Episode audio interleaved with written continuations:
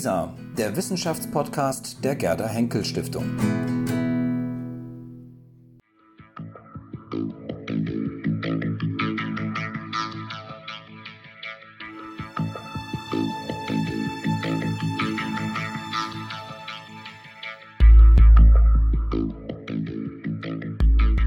Ja, ich freue mich sehr, heute Frau Professor Dr. Gesa Lindemann zu Gast bei Lisa zu haben. Frau Professor Gesa Lindemann ist Soziologin der Karl von Ossietzky Universität in Oldenburg.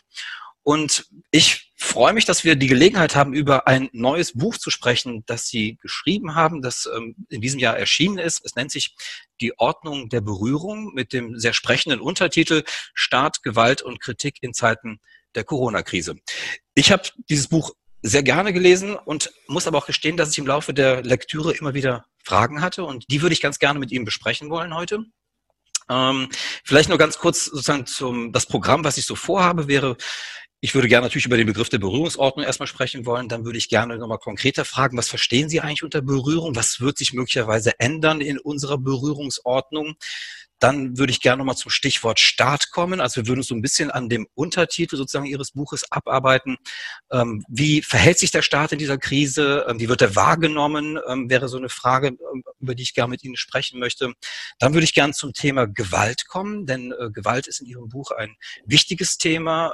Es geht vor allem darum, sozusagen, welche Gewalt ist legitim? Wer übt diese legitime Gewalt aus? Und wie verhalten sich die Menschen zu dieser Gewalt? Ähm, dann würde ich gerne noch mal über das Thema ähm, Wahrheit sprechen. Das schließt sich an dem Begriff der Kritik ein wenig an. Ähm, was ist wahr heute? Es wird ja viel darüber diskutiert, ähm, wer bestimmt, was wahr ist, was Wahrheit ist ähm, und welche, ja, lässt sich sozusagen Kritik aus Wahrheit überhaupt noch ableiten, wenn sozusagen Wahrheit möglicherweise verabsolutiert wird. Das wäre auch nochmal ein Punkt. Und wenn wir noch Zeit haben sollten, würde ich ganz gerne nochmal, weil das zwei sehr interessante Punkte in Ihrem Buch waren, nochmal zwei Sachen nochmal kurz ansprechen wollen.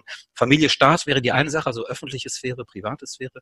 Und zum Schluss nochmal eben auch perspektivisch so einen Ausblick zu geben, ähm, was äh, wird sich möglicherweise verändern oder wie Sie es sagen, das glaube ich, darf ich schon mal vorwegnehmen, es wird sich gar nichts grundlegend wirklich verändern. So habe ich es jedenfalls aufgefasst, aber vielleicht widersprechen Sie mir ja auch gleich dann, ähm, äh, was ich da gerade gesagt habe. Aber fangen wir erstmal an, äh, Frau Lindemann. Ähm, kommen wir erstmal zum Begriff der Berührungsordnung, der bei Ihnen sozusagen der Ausgangsbegriff ist Ihres Essays. Ähm, was ist eigentlich unter einer Berührungsordnung zu verstehen? Wie ähm, verstehen Sie es vor allem? Ähm, also ich würde gern anfangen dann mit dem Begriff der Berührung. Ja, bitte. Denn man sollte erst einmal wissen, um was es sich handelt, was da geordnet wird. Mhm. Ähm, äh, Berührung geht davon aus oder mein Verständnis von, von Berührung, dass es sich nicht um ein Phänomen des, der Berührung von Oberflächen handelt. Also wenn zwei äh, Tische aneinanderstoßen, also sie verschieben einen Tisch und dann stoß, stößt er an einen anderen oder an einen Stuhl, dann stoßen zwei Oberflächen aneinander. In diesem Sinne würde ich Berührung nicht verstehen. Denn die Gegenstände, die da aneinander stoßen, äh, merken nicht, dass sie aneinander stoßen. Jedenfalls würden wir davon ausgehen, dass das der Fall ist. Äh, Berührung meint nicht ein körperliches Phänomen, also von Körpern, die Oberflächen haben, die aneinander stoßen, sondern ein leibliches Phänomen. Was ist mit Leib gemeint? Das ist äh, ein Begriff, der in der Umgangssprache weitgehend ausgestorben ist, weshalb man ihn jetzt, das ist schön, als einen Terminus technicus verwenden kann. Leib meint, äh, dass es lebendige Wesen gibt, die sich auf ihre Umwelt richten. Das kann mit Gesten geschehen, das kann mit Blicken geschehen. Äh, also wenn Sie äh, den Kopf wenden, ich weiß nicht, ob man das jetzt sieht im Video und sagen, ausrichten, die Aufmerksamkeit ausrichten, um in eine Richtung zu lauschen, dann ähm, machen Sie sich empfänglich für Berührungen, die von dort kommen. Und ein, durch einen Schall, einen, einen Ton, einen Klang können Sie berührt werden, weil Sie merken, da, da ist etwas, das sich vielleicht auf mich richtet, mit dem ich rechnen muss, von wo eine Kraft ausgehen wird. Also wenn jemand äh, mich verfolgt zum Beispiel. Äh, und das verändert meinen eigenen Zustand. Wenn äh, ich in einen Raum hineinkomme und äh, angeblickt werde, dann bin ich von diesem Blick berührt. Wenn jemand mit einer Geste auf mich zeigt, bin ich von diesem Blick berührt. Umgekehrt kann ich genauso andere mit, mit Gesten, mit Blicken berühren, ohne dass Oberflächen aneinanderstoßen. Berührung meint also, dass äh, sich äh, Wesen, die ähm, über sich hinausgehen, also über ihren Körper hinausgehen, äh, äh mich äh, in dem, wie sie über sich hinausgehen, treffen und dadurch berühren. Also der Blick ist ja etwas, was über den Körper hinausgeht. Der Blick liegt ja nicht äh, im Auge. Das Auge ist ein Gegenstand, den kann man auch sezieren als einen Körper, aber der Blick ist etwas anderes. Der Blick ist die, die Art und Weise, wie sich ein, ein lebendiges Wesen auf die Umwelt richtet und damit andere berühren kann. Das würde ja im Grunde jetzt, hm. wenn ich da einhaken darf, dafür sprechen, sozusagen, dass wir eigentlich ja genau das alles trotz Corona-Krise ja derzeit können. Wir können uns ja anschauen, wir können Blicke miteinander austauschen, wir können uns hören, also wir können sozusagen alles das, was sozusagen keine körperliche, leiblich, ja, in dem Fall würden Sie wahrscheinlich leiblich eben nicht, aber was hm. keine körperliche Berührung ist, wie beispielsweise sich das Hände das Händeschütteln oder umarmen oder nebeneinander stehen in einem Konzert im, im Fußballstadion. Paartanz beispielsweise und so. Das ist ja dann im Grunde alles möglich. Wieso ist es dann eine neue Berührungsordnung, die Sie ansprechen? Ähm, das ist, äh, also, ähm, es gibt äh, Bereiche, wo sich das überschneidet. Also, wenn Sie sich umarmen, dann ist es ja nicht das Aufeinandertreffen von Oberflächen, sondern Sie spüren die Wärme der Umarmung in der Umarmungsgeste. Mhm. Das macht etwas mit Ihnen. Mit in der Art, wie ich jemanden umarme, richte ich mich also auf den, möchte ich ihn sozusagen warm umfangen in der Umarmung oder äh, sagen, erdrücken, um äh, ihn, ihn vielleicht ums Leben zu bringen. Das wäre eine ganz andere Art von äh, Berührung, die dabei dann eine Rolle spielen würde. Mhm. Insofern ist äh, sich zu umarmen, äh, sich die Hand zu geben, das sind auch Formen von Berührung. Und man kann das aber darauf reduzieren, dass es, äh, dass es ein Oberflächenkontakt ist. Wenn Sie das naturwissenschaftlich untersuchen, würden Sie das genau so tun. Sie schauen, wie viel Haut hat mit wie viel anderer Haut körperlichen Kontakt und welche chemischen Prozesse löst das im Innern des Körpers aus.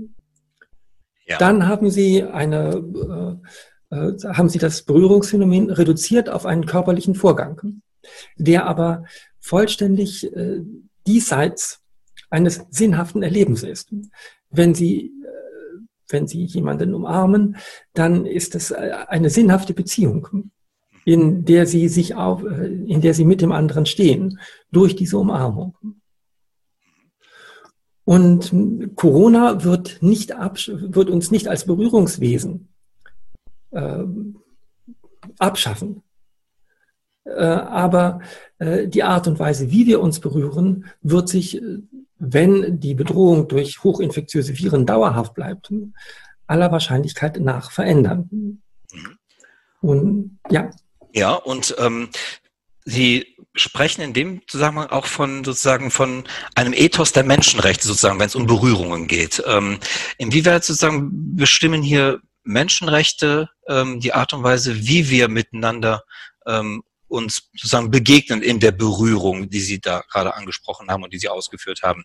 Ähm, ist das sozusagen das übergeordnete ähm, Allgemeine, ähm, auf das man sich dann sozusagen in dieser Berührung auch bei allen möglichen Beschränkungen, die man letztendlich auch hat, ähm, dann trotzdem findet? Ähm, dass es Menschenrechte gibt, ist eine, ist eine moderne Institution.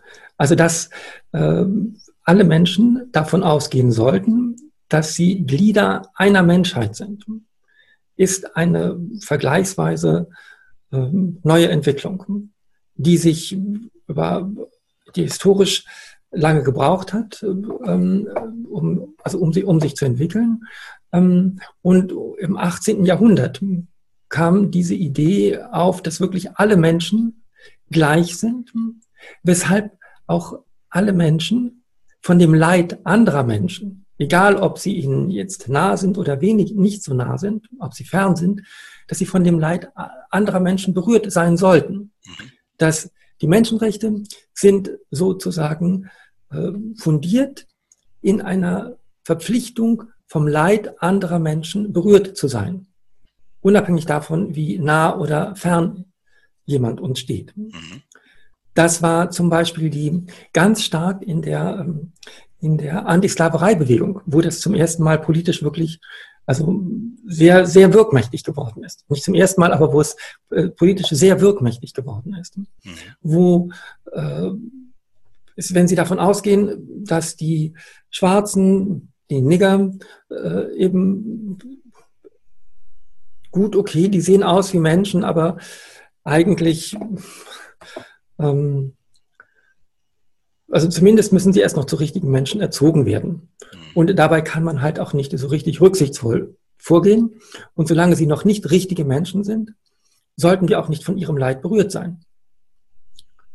Das waren die, die, äh, die Vertreter der, Abolitionisten, das waren vor allen Dingen äh, äh, religiös begründete Aktivisten aus England, ähm, die äh, gesagt haben, nein, wir, wir als Christen sollten wir von dem Leid anderer Menschen berührt sein. Wir dürfen auch keine Produkte essen, die aus, aus einer Sklavenwirtschaft stammen. Und dafür müssen wir eintreten. Wenn Sie noch einen Schritt weiter zurückgehen, äh, in, zu Zeiten einer ständischen Gesellschaft war es für die Herren äh, relativ fremd, sich vorzustellen, dass sie wirklich mit ihren Leibeigenen auf einer Stufe stehen, dass sie genauso wie die, Leib, die Leibeigene äh, Glieder derselben Menschheit sind. Die, die waren anders äh, und sie von ihrem Leid brauchte man auch nicht berührt zu sein oder beziehungsweise man musste es auch gar nicht als Leid annehmen, weil äh, das eben die Lebensumstände waren, in denen Leibeigene halt leben. Mhm.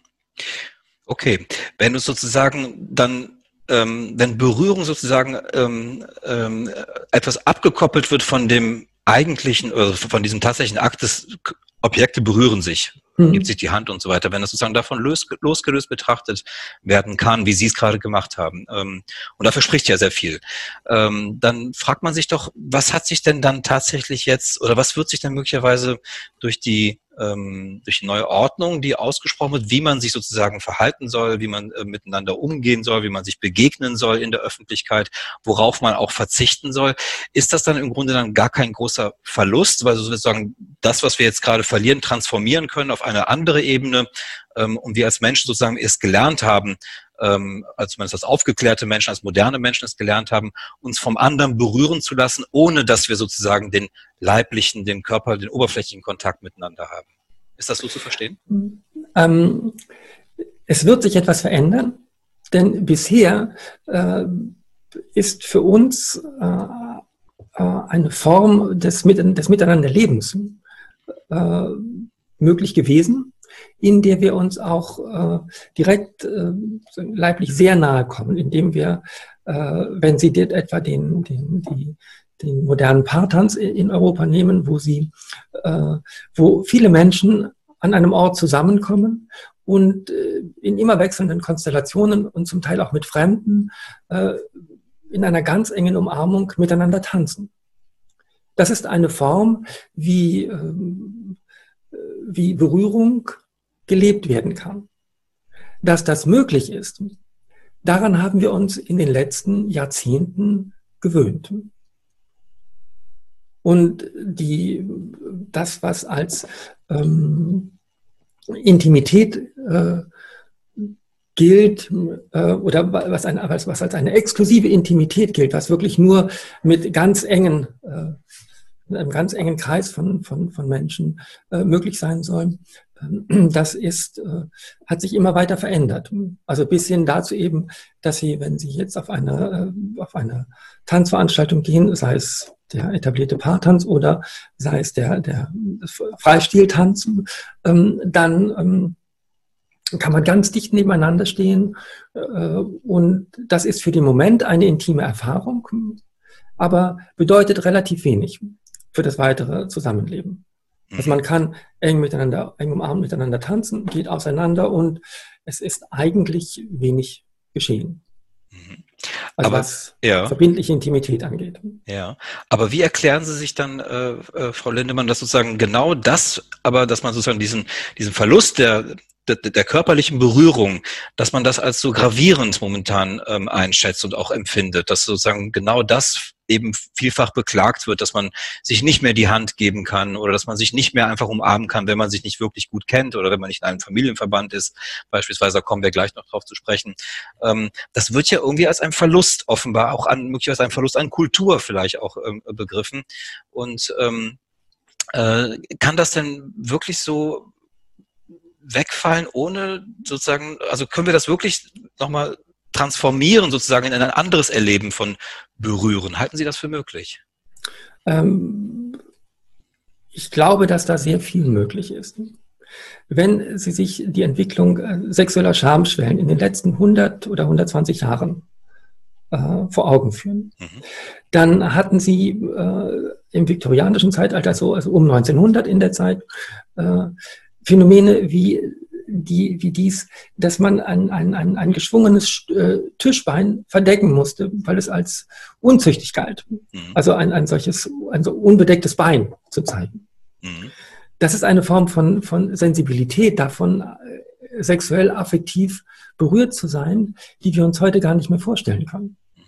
Weil das also, solange nicht sozusagen direkt Hand angelegt wird, ist das eigentlich alles kein Problem. Wir können uns auch so, so körperlich sehr nahe kommen, was für ähm, gebildete Bürgersleute um 1900 überhaupt gar nicht gut vorstellbar war. Also mit Fremden so engen intimen Kontakt zu pflegen, wie man das in der Großstadt in, ähm, mit anderen problemlos und lustvoll bis vor kurzem, also bis Anfang 2019, äh, 2020 äh, haben konnte. Und von daher glaube ich, dass die, äh, die, die, die Art und Weise, wie wir Berührungen erleben, was wir als nah oder als zu nah äh, erleben, dass sich das sehr, sehr stark verändern kann. Also ich halte es nicht für ausgeschlossen, dass äh, wenn wir jetzt, äh, wenn jetzt Menschen heranwachsen, die mit dieser Art von, von Distanzierung groß werden, für die ist es dann vielleicht schon eine unglaubliche Zudringlichkeit, äh, wenn ihnen jemand anders, den sie nicht näher kennen, die Hand geben möchte. Mhm. Mhm. Was für uns äh, lange Zeit selbstverständlich war. Ja, das ist interessant, denn das ist ja im Grunde schon mir aufgefallen, wenn man sich beispielsweise einen Spielfilm anschaut, in dem Menschen sich einfach plötzlich umarmen oder in dem man sich die Hand gibt oder ähm, früher würde man vielleicht Anfang, Ende der 90er sagen, als man noch sozusagen im Krankenhaus geraucht hat, wenn man solche Spielfilme mhm. sieht. Man hat ja jetzt schon das Gefühl sozusagen einer gewissen Befremdung fast, wenn man sozusagen jetzt nach nur nicht mal einem Jahr sozusagen der, der, der, der, der körperlichen Distanzierung, ähm, dass wir das jetzt schon merkwürdig finden und auch, ähm, also ist der Mensch sozusagen eigentlich sehr schnell sozusagen in der Lage, neue Situationen dann auch so zu adaptieren, sie anzunehmen und auch dann umzusetzen. Oder auf der anderen Seite spricht das eher sozusagen für eine Tendenz, die wir vielleicht schon seit mehreren oder vielleicht schon seit zwei Jahrzehnten möglicherweise haben, einer ja, Purifizierung sozusagen des öffentlichen, des Umgangs miteinander. Also dass wir ähm, äh, sozusagen ähm, ja so gerade so Berührungen und so weiter immer mehr vermeiden. Wir treten lieber neben ein Stück weiter zurück, also unabhängig schon von Corona, schon davor. Also ist das eher so ein Trend, der uns eigentlich gerade so ein bisschen entgegenkommt in, de, in der Phase, wenn man es ein bisschen überspitzt äh, bezeichnen möchte? Ähm, da bin ich mir nicht so sicher. Also ich glaube, äh, dass ähm, was die die Wertung, also das Erleben, also die Qualität des Erlebens von, von Berührungen, dass sich die äh, verändert. Also dass durch die MeToo-Debatte zum Beispiel ähm, jetzt äh, Blicke viel stärker als äh, unangenehme Berührung, als, als, ein, als, ein, als gewalttätig erlebt werden. Was ja im Prinzip eine Form von, von Berührung durch Blicke ist, die für Frauen in den 80er Jahren ähm, noch ganz selbstverständlich war. Ähm, und die Einzelnen konnten damit unterschiedlich umgehen. Was jetzt in den, äh, jetzt in den, äh, in den Zehnerjahren äh, angefangen hatte, stärker zu einem Problem zu werden. Wo ähm, so, vor allen Dingen dann für Männer es schwierig ist, zu, überhaupt für sich selber auch zu realisieren, welche Art von Berührungen mit Blicken und Gesten äh, sind, gehören noch in den Bereich des Erlaubten. Mhm. Oder sind das schon äh, vielleicht Formen von, äh, von sexueller Zudringlichkeit, sexuell zudringliche Berührungen, die ihnen da also in ihren Blicken unterlaufen? Mhm. Ja. Also ähm, da hat eine Veränderung und das äh, ähm, diese Art, also das könnte un unterstützt werden. Also das wäre vielleicht. Mhm. Ja, verstehe. Ähm, was machen Sie denn mit Leuten sozusagen, die sich vielleicht eher bezeichnen würden als sinnliche Typen? Ich sage das mal ein bisschen grob sozusagen, die sozusagen ähm, äh, äh, gerade die Berührung eben auch sehr als etwas, als eine sinnliche Erfahrung auch beispielsweise ähm, empfinden. Ähm, was ist mit diesen Menschen? Oder ist das etwas, was man sagen muss, naja gut, ähm, das ist eher halt eine äh, Gruppe, die muss sich einfach möglicherweise neu orientieren und ist Sinnlichkeit gar nicht mehr sozusagen so eng mit diesem, was wir gerade schon die ganze Zeit angesprochen haben, mit diesem wirklich haptischen Berühren verbunden, sondern es gibt eben eine andere Feinheit. Sie haben schon das viktorianische Zeitalter angesprochen, wo tatsächlich wir wirklich äh, andere Formen sozusagen des sozialen Umgangs miteinander hatten, der äh, möglicherweise erst dann spät in den, im, im, im 20. Jahrhundert aufgebrochen wurde, ähm, nach dem äh, Zweiten Weltkrieg. Ähm, ja, Verlust an Sinnlichkeit, Frau Lindemann? Ähm, äh wenn, wenn man jetzt sagt, ein Verlust an Sinnlichkeit, ist die Frage, was der Maßstab ist. Mhm. Sagt man, das ist ein allgemein menschlicher Maßstab, äh, entwickelt sich diese, diese, diese Art der, der, der Lust an, an Sinnlichkeit einfach, weil wir Menschen sind? Oder leben wir Menschen immer in einer künstlichen Ordnung, die auch formt, wie wir uns sinnlich unmittelbar auf die Umwelt beziehen? Auch ein Blick ist ja, kann ja eine Form von, von sinnlicher Begegnung sein. Ähm, wenn Sie, äh, es gibt einige Filme, es, gibt, es sind wenige, wo ähm, durch einen sinnlichen Blick der, sagen, der, der, der Verliebten mit, äh, miteinander oder der, äh, ein Blick sagen, ineinander, der sie miteinander verbindet, ähm, viel erotischer und aufregender sein kann als es wäre, wenn man jetzt einen Geschlechtsakt auf der Leinwand zu sehen bekäme. Hm, und insofern, ich würde, würde ich das nicht direkt mit Sinnlichkeit gleichsetzen, sondern äh, das, woran wir uns jetzt gewöhnen müssen, ist eine neue Form von Sinnlichkeit, die der Form, in der wir groß geworden sind, äh, widerspricht. Persönlich kann ich für mich sagen, dass ich das als einen außerordentlichen Verlust erlebe. Mhm. Mhm. Ähm, aber ich würde jetzt nicht sagen, dass da meine Menschennatur äh, gegen diese neue Ordnung revoltiert, äh, sondern äh, ich würde sagen, dass die, die, die sinnliche Beziehung zur Welt mhm. äh, durch eine neue künstliche Form bestimmt werden wird, die auf neue Weise festlegt, welche äh, was, äh, äh, was sinnliche Bezüge sein können und äh, was als, als ein äh, ungehöriger, äh, ungehörige Form von, von Sinnlichkeit zu gelten hat. Mhm. Und, ja. Sie haben gerade den Begriff der Ordnung gebracht und ähm, vielleicht kommen wir mal langsam so ein bisschen auf die Akteursebene ähm, zu sprechen jetzt. Wir haben, glaube ich, ganz gut sozusagen ähm, verstanden, sozusagen, was Sie unter Berührung verstehen und wo Sie da möglicherweise Verschiebungen sehen. Das fand ich ähm, ähm, äh, sehr gut dargestellt. Ähm, kommen wir ähm, vielleicht zu den Akteuren, auf die Akteursebene. Also da sind wir schon beim Start jetzt. Denn wir haben, Sie haben von Ordnung auch gesprochen, es wird etwas festgelegt. Ähm, derzeit in der Corona-Krise ist es ja vor allem der Staat sozusagen, der jetzt ähm, eine neue Geltungsmacht fast gewonnen hat, die man ja ihm fast kaum, kaum noch zugetraut hätte. Ähm, und Sie ähm, äh, untersuchen das, ähm, besprechen das in Ihrem Essay.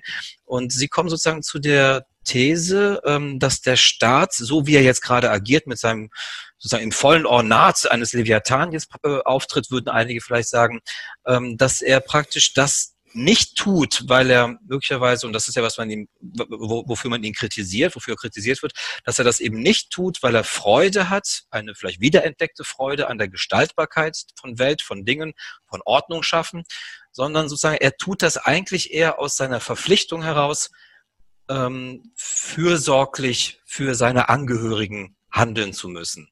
Ähm, da würde ich Sie gerne fragen wollen, was oder woher schöpfen Sie sozusagen Ihr Vertrauen in den Staat, dass er sozusagen das nicht tut, weil er Spaß dran hat, jetzt endlich wieder gestalten zu können und seine Macht ausüben zu können oder ausfalten zu können, zu entfalten, äh, entfalten zu können, sondern er tut das wirklich aus reiner Fürsorgepflicht. Woher schöpfen Sie das Vertrauen?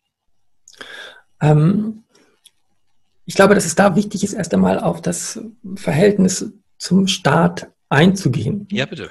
Ähm, und da würde ich gern einen Begriff ins Spiel bringen, der, den ich als das, als Gewaltparadox bezeichne. Mhm. Äh, das Verhältnis zum Staat ist durch ein, durch dieses Gewaltparadox gekennzeichnet. Damit, darunter ist Folgendes zu verstehen, ähm, dass unser soziales Zusammenleben etwas mit Gewalt zu tun hat, ist gerade in den Sozialwissenschaften weitgehend ähm, in Vergessenheit geraten. Also es gibt vielleicht eine Gewaltsoziologie, aber die befasst sich mit Ausnahmefällen. Da geht es um Kriminalität, da geht es um, um Krieg. Da spielt Gewalt dann eine Rolle. Aber für unser alltägliches Zusammenleben äh, ist Gewalt eigentlich ein etwas, was, äh, was nicht sein soll und im Großen und Ganzen auch wenig vorkommt.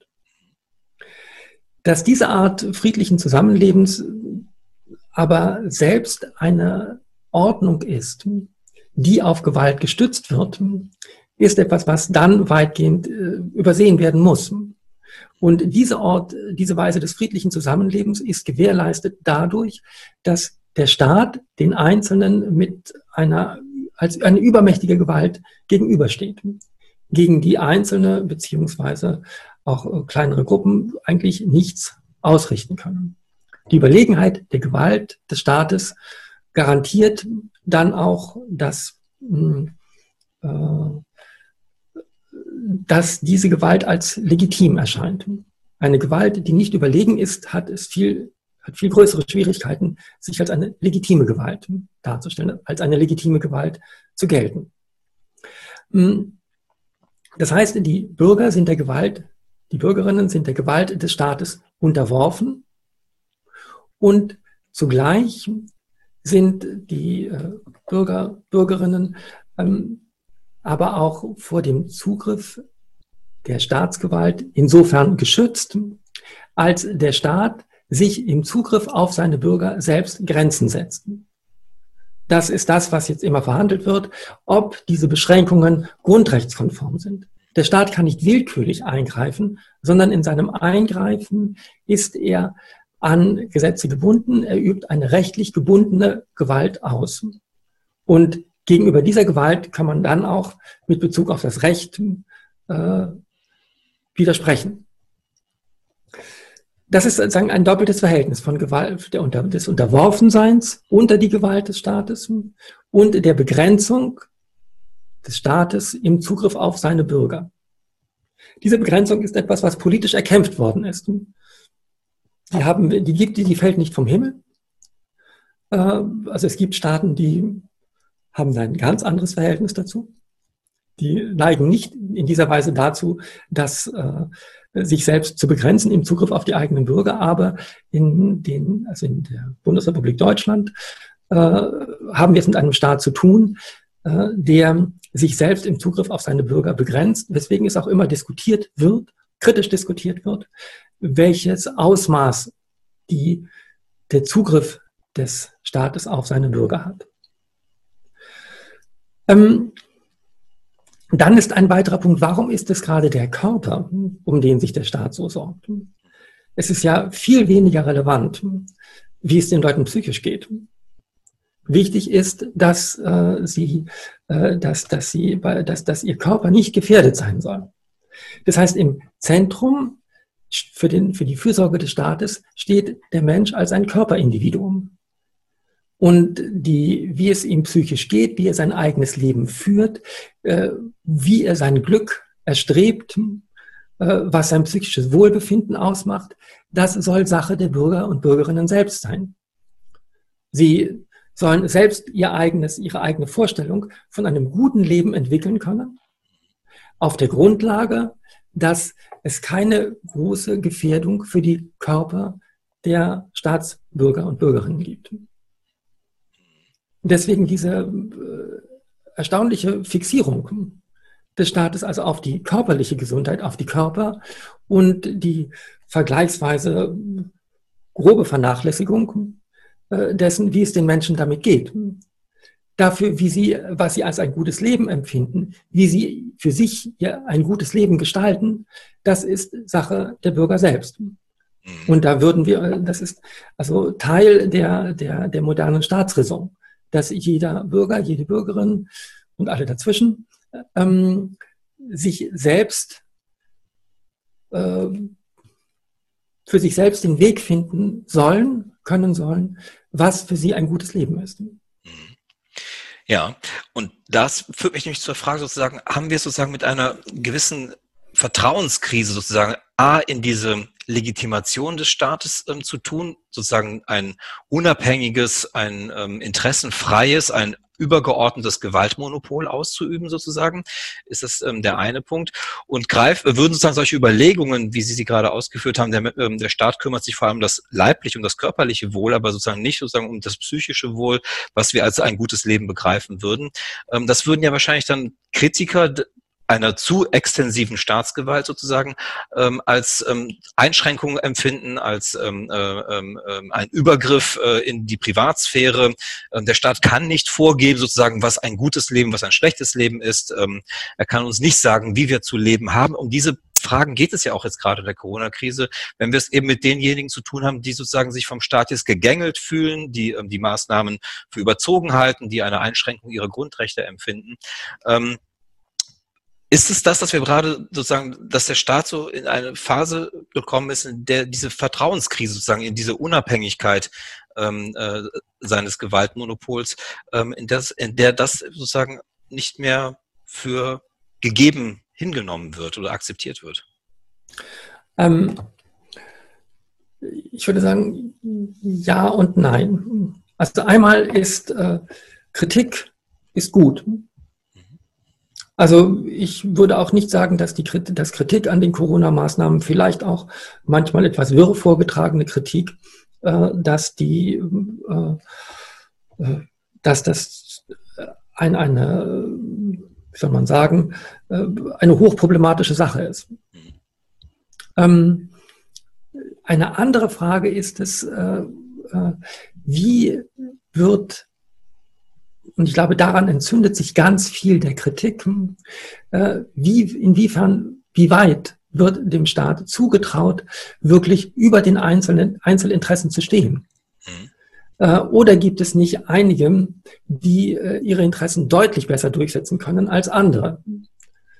Ähm, wenn man sich anguckt, dass Reiseunternehmen mit Milliarden gefördert werden, dass es aber irgendwie nicht gut klappt, Schulzimmer mit Entlüftungsanlagen auszurüsten, äh, die, äh, also um, um ein, ein, ein, ein, eine Umwälzung, einen, Aus, einen ausreichenden Luft, Luftaustausch zu gewährleisten, der eine Ansteckung der, der Kinder, der Schüler mit, mit Corona verhindert.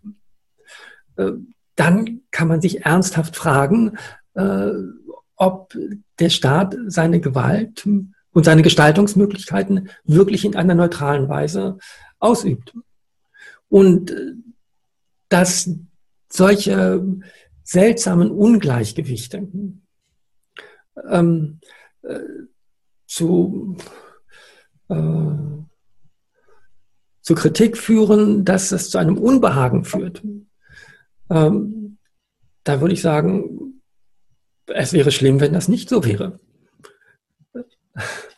Und ähm, wenn Sie schauen, wie, wie der Staat mit, ähm, mit Krisen umgeht, nehmen Sie, den, nehmen Sie die, die, die Klimakrise. Wir, ähm, wir haben Schritt zurück für die Corona-Krise, werfen wir den Corona-Kritikern vor oder wird in den Medien den Corona-Kritikern vorgeworfen, dass sie sich nicht an wissenschaftliche Einsichten halten.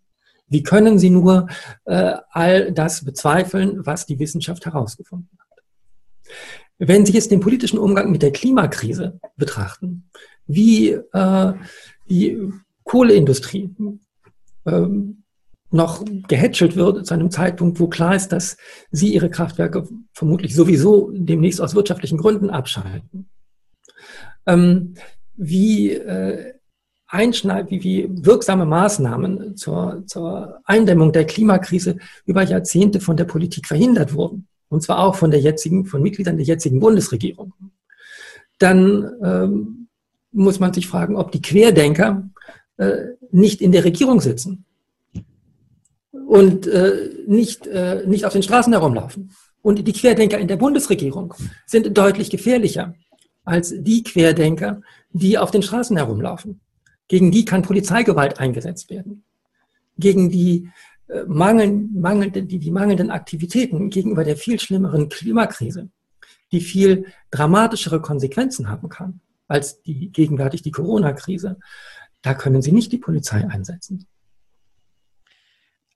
also in, ja, bitte. Also insofern wäre ich da, also was die, äh, ich halte das für eine zum Teil wirklich leichtfertige Kritik. Äh, und dass man die, die Leute, die jetzt, also mit oft nicht sehr überzeugenden Argumenten auf die Straße gehen, ähm, äh, da kann man sich drüber lustig machen. Äh, da kann man sagen, äh, dass die nicht alle Tassen im Schrank haben. Aber über viele, viele Jahre in den letzten drei Jahrzehnten äh, hätte, konnte man das auch äh, für die Regierungspolitik mit Bezug auf die Klimakrise sagen. Ja, ähm, das ist ein sehr interessanter Punkt und das führt mich nochmal zu dem ähm, noch einem weiteren Punkt, den ich ansprechen wollte. Das ist nämlich der, der Begriff der Wahrheit, ähm, der ja auch sehr ähm, ja, leidenschaftlich um den gerungen wird derzeit, was es war, was es nicht war. Wir kennen diese ganze Debatte noch vor Corona-Krise, Fake News-Debatte und so weiter und so fort. Darauf will ich jetzt gar nicht zu sprechen kommen, auf diese Fake News, sondern es geht mehr sozusagen um Ihren Begriff von Wahrheit in Ihrem Buch. Und da muss ich wirklich fragen, weil das habe ich sozusagen entweder falsch verstanden oder ich würde fast sagen können, naja, da bin ich aber schon so ein bisschen überrascht, dass Sie sozusagen Wahrheit und Gewalt sozusagen in eins oder zumindest in Beziehung setzen. Ähm, ich habe das so verstanden, sozusagen, dass Wahrheit auch immer einem Gewaltregime unterliegt. Und ähm, das würde ich Sie gerne bitten, nochmal auszuführen, wie Sie das genau meinen. Denn wir würden doch eigentlich sagen, dass, dass Wahrheit eigentlich gewaltfrei sozusagen zustande kommen müsste oder dass sozusagen Wahrheit und Gewalt eigentlich eher möglicherweise zwei Antipoden sind, als dass sie sich sozusagen irgendwie in irgendeiner Form, ähm, in irgendeiner Beziehung zueinander stehen würden, die sich möglicherweise, weiß nicht, komplementär zueinander verhält oder so. Ähm, könnten Sie das bitte nochmal kurz erläutern, wie Sie das meinen, dass Wahrheit immer auch einem Gewaltregime unterliegt? Ähm, ich würde nicht die Formulierung verwenden, dass Wahrheit einem Gewaltregime unterliegt, ähm, sondern dass äh, Wahrheit, eine von allen anerkannte Wahrheit, nur dann möglich ist, wenn es eine von allen anerkannte Gewalt gibt. Mhm.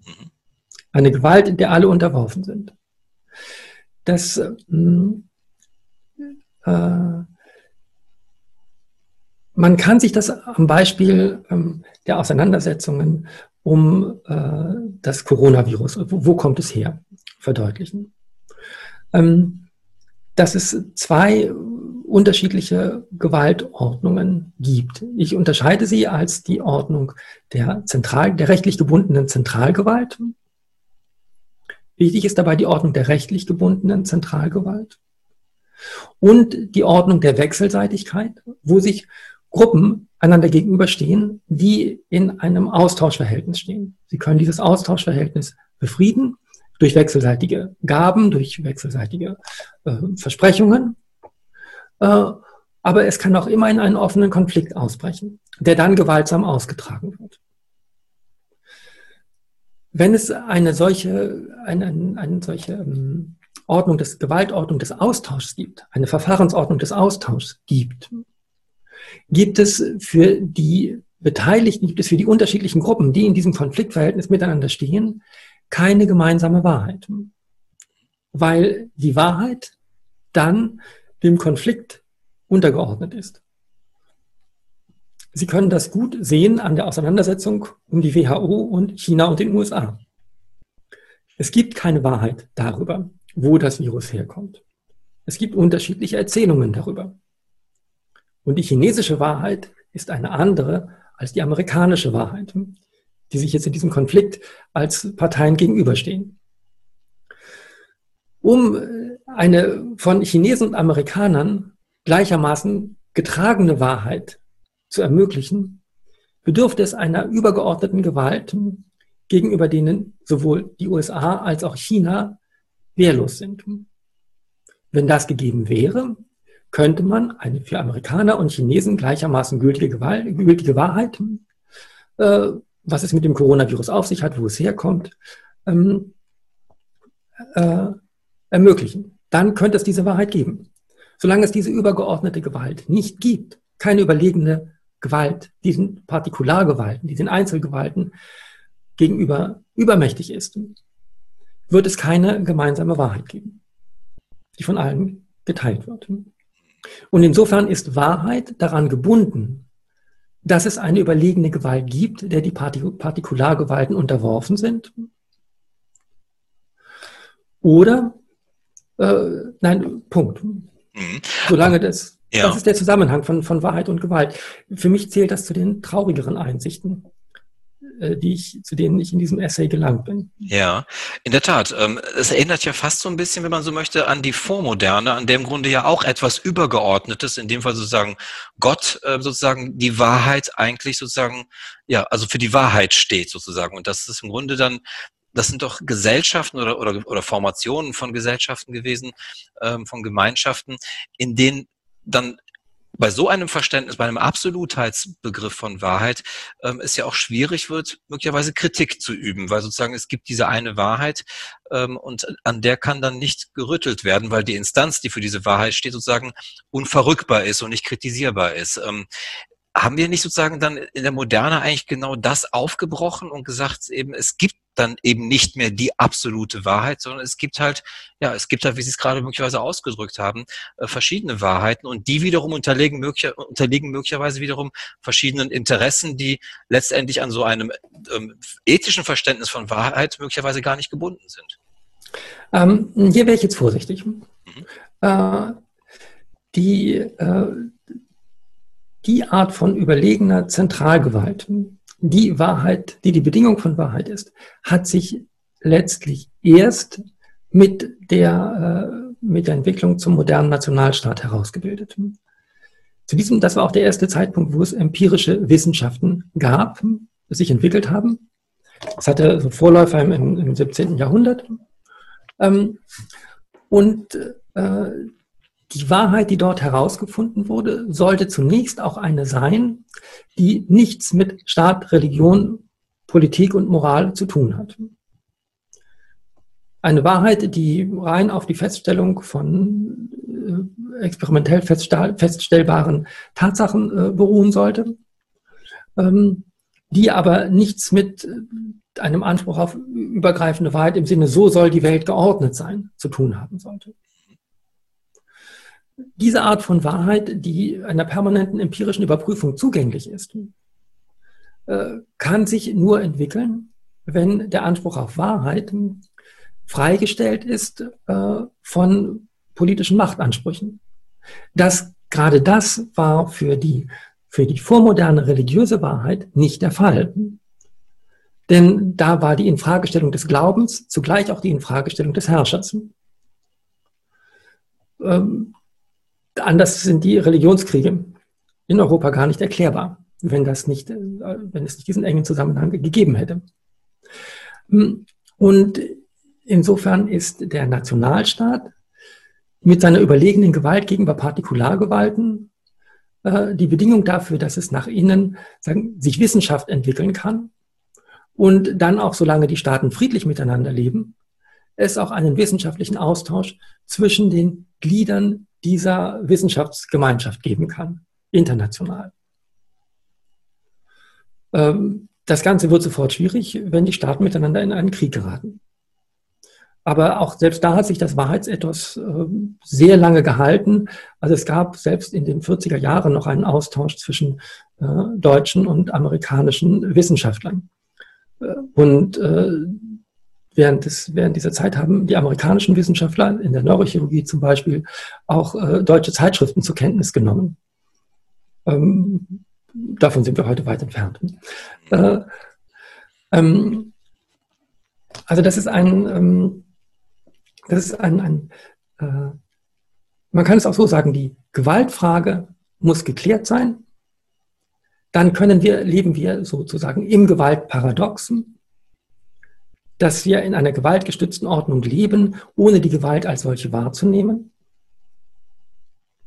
Und dann, äh, unter diesen Bedingungen, kann dann der Anspruch auf Wahrheit geltend gemacht werden, in dem Sinne, dass es nur noch auf die argumentative Konsistenz ankommt oder in dem Sinne, dass es nur noch auf die empirische Überprüfbarkeit von Theorien ankommt.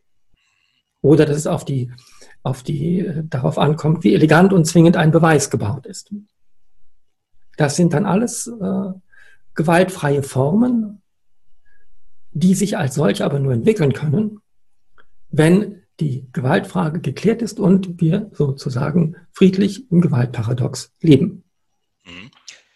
Was passiert denn dann sozusagen, wenn wir in, also, oder sagen wir so, ist Wahrheit sozusagen, das Akzeptieren sozusagen einer, äh, von Wahrheiten oder von einer Wahrheit sozusagen immer auch an eine stabile Ordnung gebunden? Ähm, sozusagen die Akzeptanz eben auch, wie Sie es gerade ausgeführt haben, einer übergeordneten Gewalt beispielsweise, auf die sich alle verständigen können. Ähm, wenn in Krisenzeiten sozusagen diese Ordnung nicht gleich fragil wird, aber zumindest sozusagen ins Wanken gerückt und da und hier Widersprüche beispielsweise aufkommen, gerade auch in der Art und Weise, wie ein Staat möglicherweise agiert. Ähm, sind das sozusagen typische Phänomene, also gerade in Krisen, in denen eigentlich sozusagen diese Wahrheit, auf die man sich möglicherweise geeinigt hatte, dass die anfängt zu bröckeln oder dass sie zumindest von verschiedenen Seiten her attackiert wird und es dann eben zu einer Fragmentierung von der Wahrheit zu Wahrheiten kommt, je nachdem, aus welcher Perspektive man das betrachtet? Also hier muss man auch noch unterscheiden. Wir haben ja auch jetzt, wenn es um wissenschaftliche Wahrheit geht, dann haben wir ja gar nicht mehr die Wahrheit sondern wir haben nur noch Verfahren, in denen wir feststellen, ob etwas bis auf weiteres wahr ist.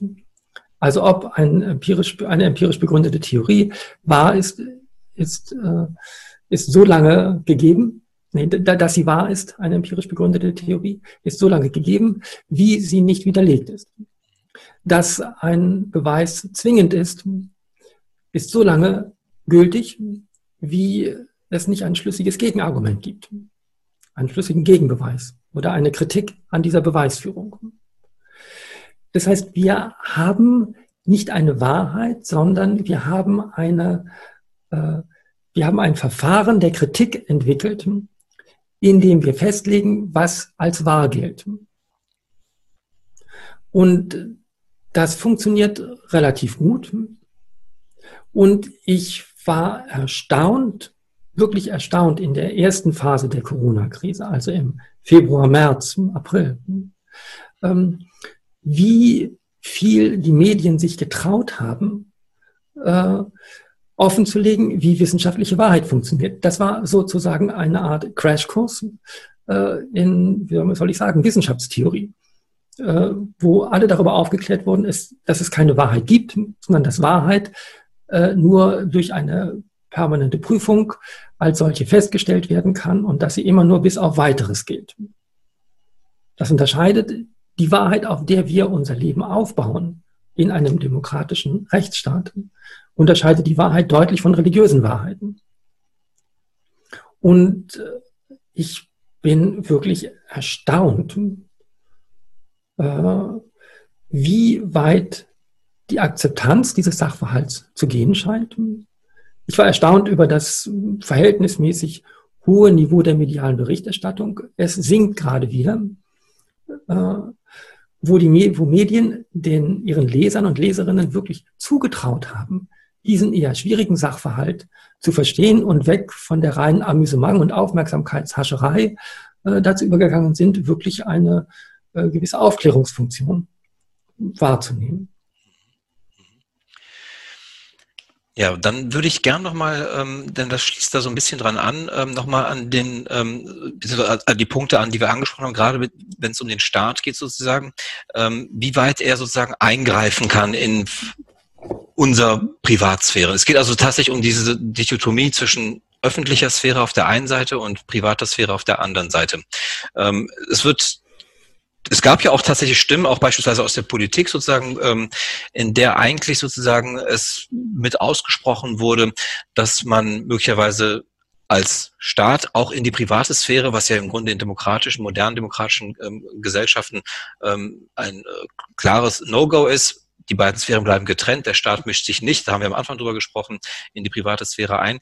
Es gab aber jetzt eine Reihe von Stimmen sozusagen, die dazu aufgerufen haben, möglicherweise besser die Maßnahmen zu überprüfen. Das Ordnungsamt soll möglicherweise mal hier und dort klingeln und schauen, ob da nicht zu viele Leute auf einem, in einem Raum sind, beispielsweise ob Partys gefeiert werden und so weiter und so fort.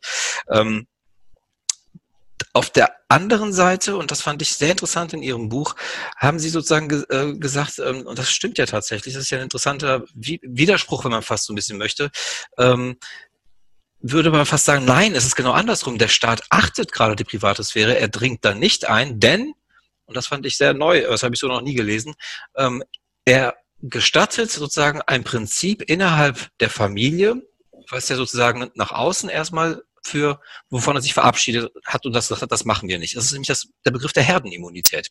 Sie sagen sozusagen, in der Familie ist die Herdenimmunität erlaubt und auch gewollt oder wird zumindest toleriert. Ähm, nach außen hin aber sozusagen für eine Gesamtgesellschaft wird sie halt als der falsche Weg dargestellt. Ähm, das ist doch ein sehr interessanter ähm, Punkt, oder nicht? Das ist auch fast ein bisschen widersprüchlich, wenn man sozusagen auf der, für die öffentliche Sphäre das verneinen möchte und eben ablehnt, auf der anderen Seite aber sozusagen im Intim, äh, im privaten Bereich sozusagen zulässt, oder? Ähm, ja, äh, wobei hier auch, ähm, äh, also gerade was den letzten Punkt äh, anbelangt, also der, der Widerspruch, was heißt der Widerspruch zwischen, also dieses, dieses Verhältnis von Herdenimmunität und äh, der, der, der Kontaktsperre, also der Kontaktbeschränkung, ähm, ist die, die Herdenimmunität kann nur in den Bereichen gelten, wo der Staat sich nicht einmischt.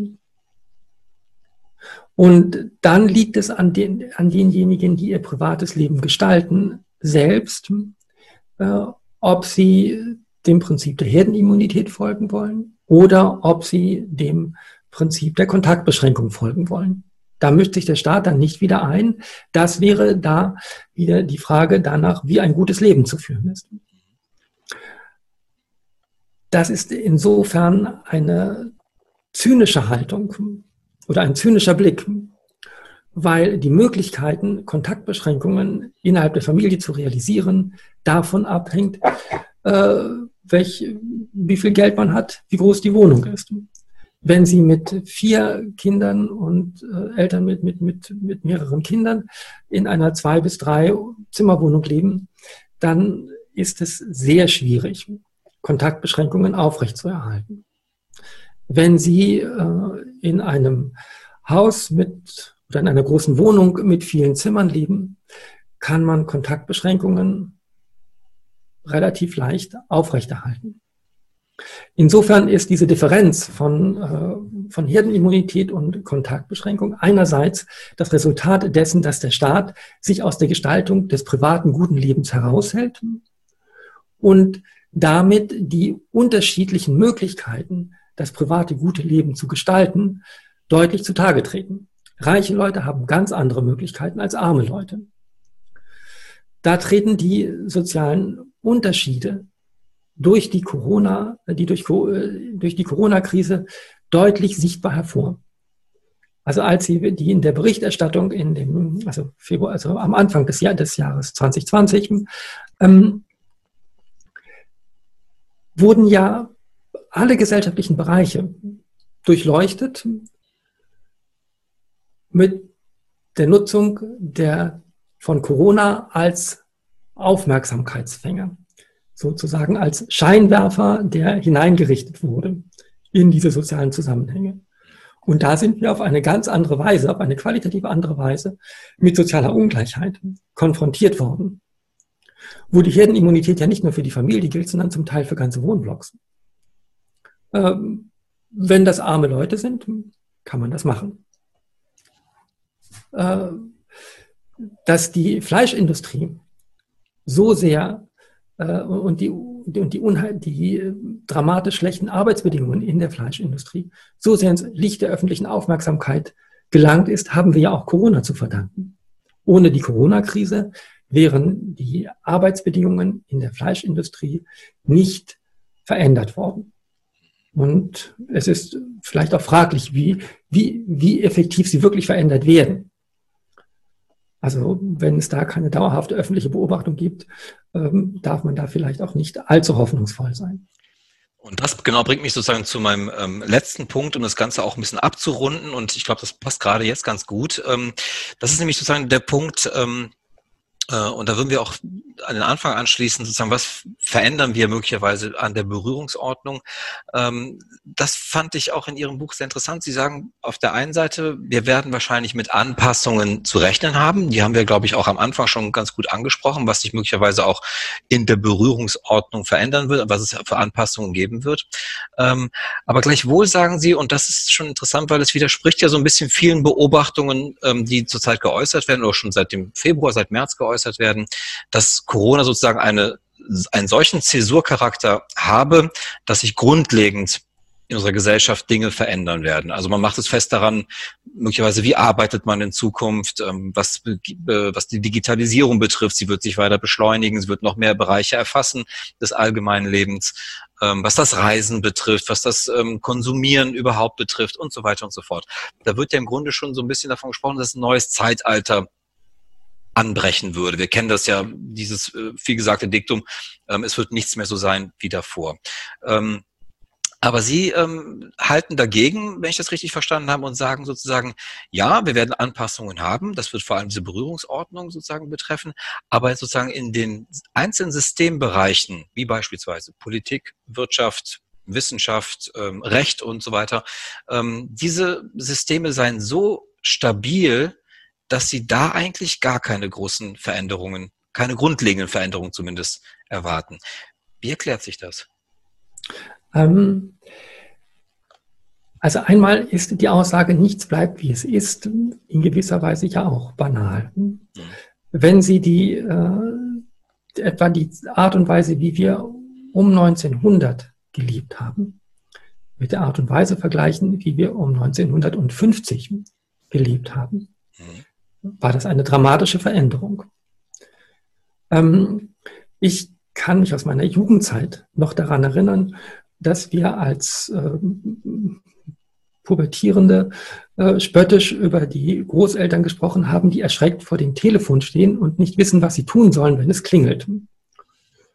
Ich glaube, das äh, kann man heute, das Problem kann man heute, äh, heute jüngeren Menschen gar nicht mehr erklären, weil sie gar nicht wissen, was ein klingelndes Telefon ist weil sie alle Handys haben.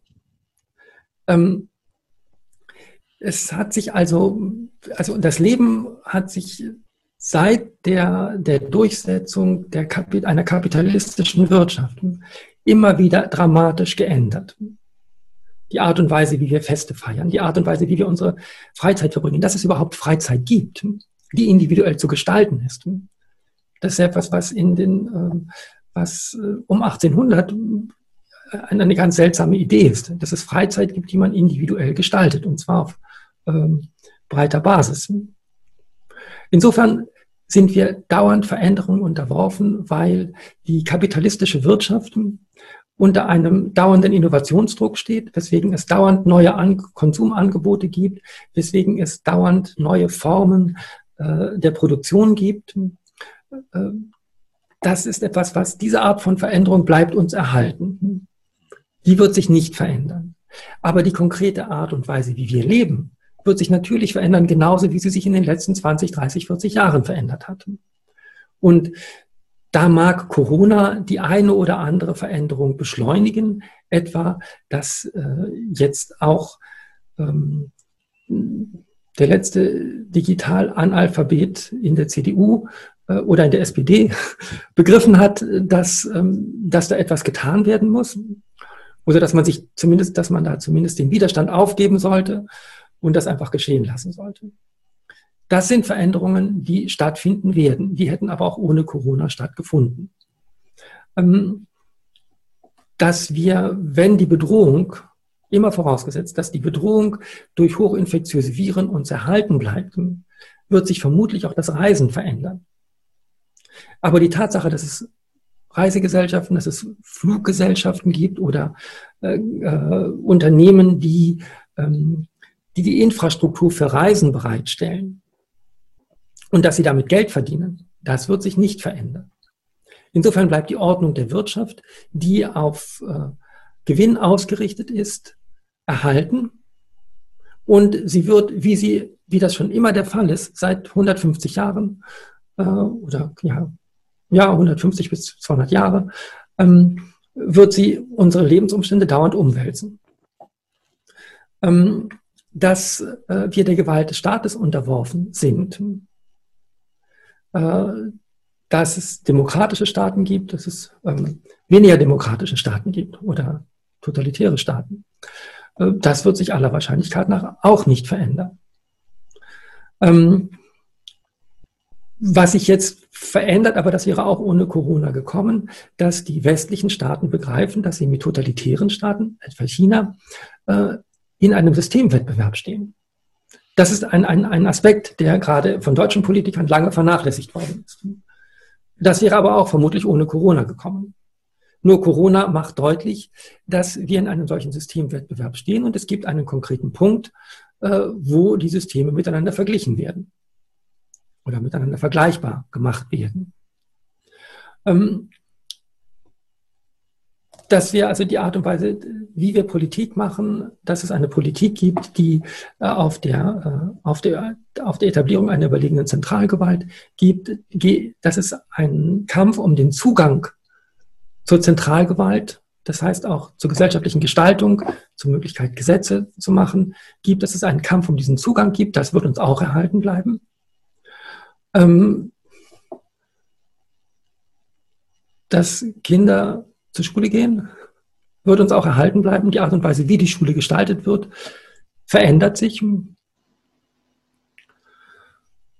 Ähm, insofern, wir werden, was das, was unsere praktische Lebensgestaltung anbetrifft, wird, wird sich einiges verändern. Ganz wenig davon wird vermutlich auf Corona zurückzuführen sein. Äh, das, was auf Corona zurückzuführen sein wird, wird uns dann lange erhalten bleiben, wenn wir weiterhin mit der Gefahr leben müssen, äh, dass es Epidemien gibt, die durch hochinfektiöse Viren verursacht werden.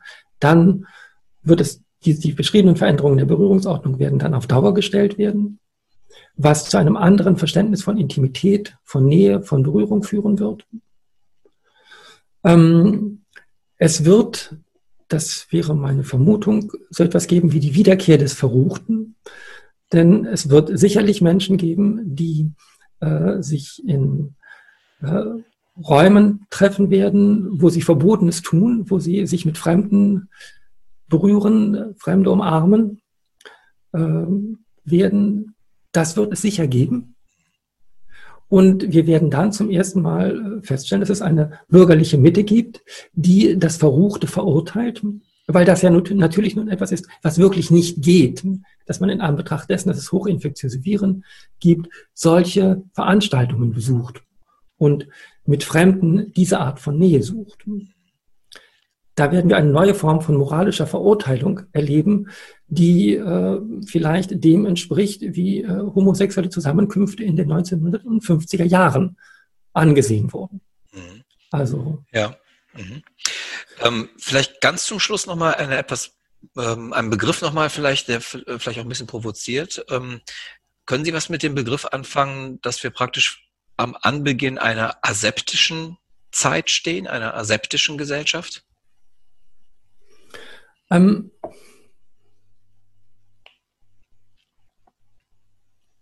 ich glaube, das ist, äh, ich habe die andere Seite des Aseptischen gerade beschrieben. Mhm. Äh, wenn es die Wiederkehr des Verruchten gibt, mhm. in diesem Sinne, dann heißt das, dass es eine Norm der Kontaktvermeidung und der, äh, der ein, ein, eine Vermeidung von Virenübertragung gibt. Und das ist das, was man durch Antisepsis erreichen kann. Äh, insofern wird die Antisepsis vielleicht zu einer neuen Moral, die ihr eigenes Verruchtes als die andere Seite kennt. Das ist ein äh, sehr gutes Schlusswort, wie ich finde. Ähm, ich weiß gar nicht, wie ich aus diesem Gespräch jetzt rausgehen soll, ob ich wirklich ähm, irgendwie Mut geschöpft haben sollte oder wie sagen, eher so ein bisschen ähm, weiter sozusagen ähm, ja in die Depression verfallen soll.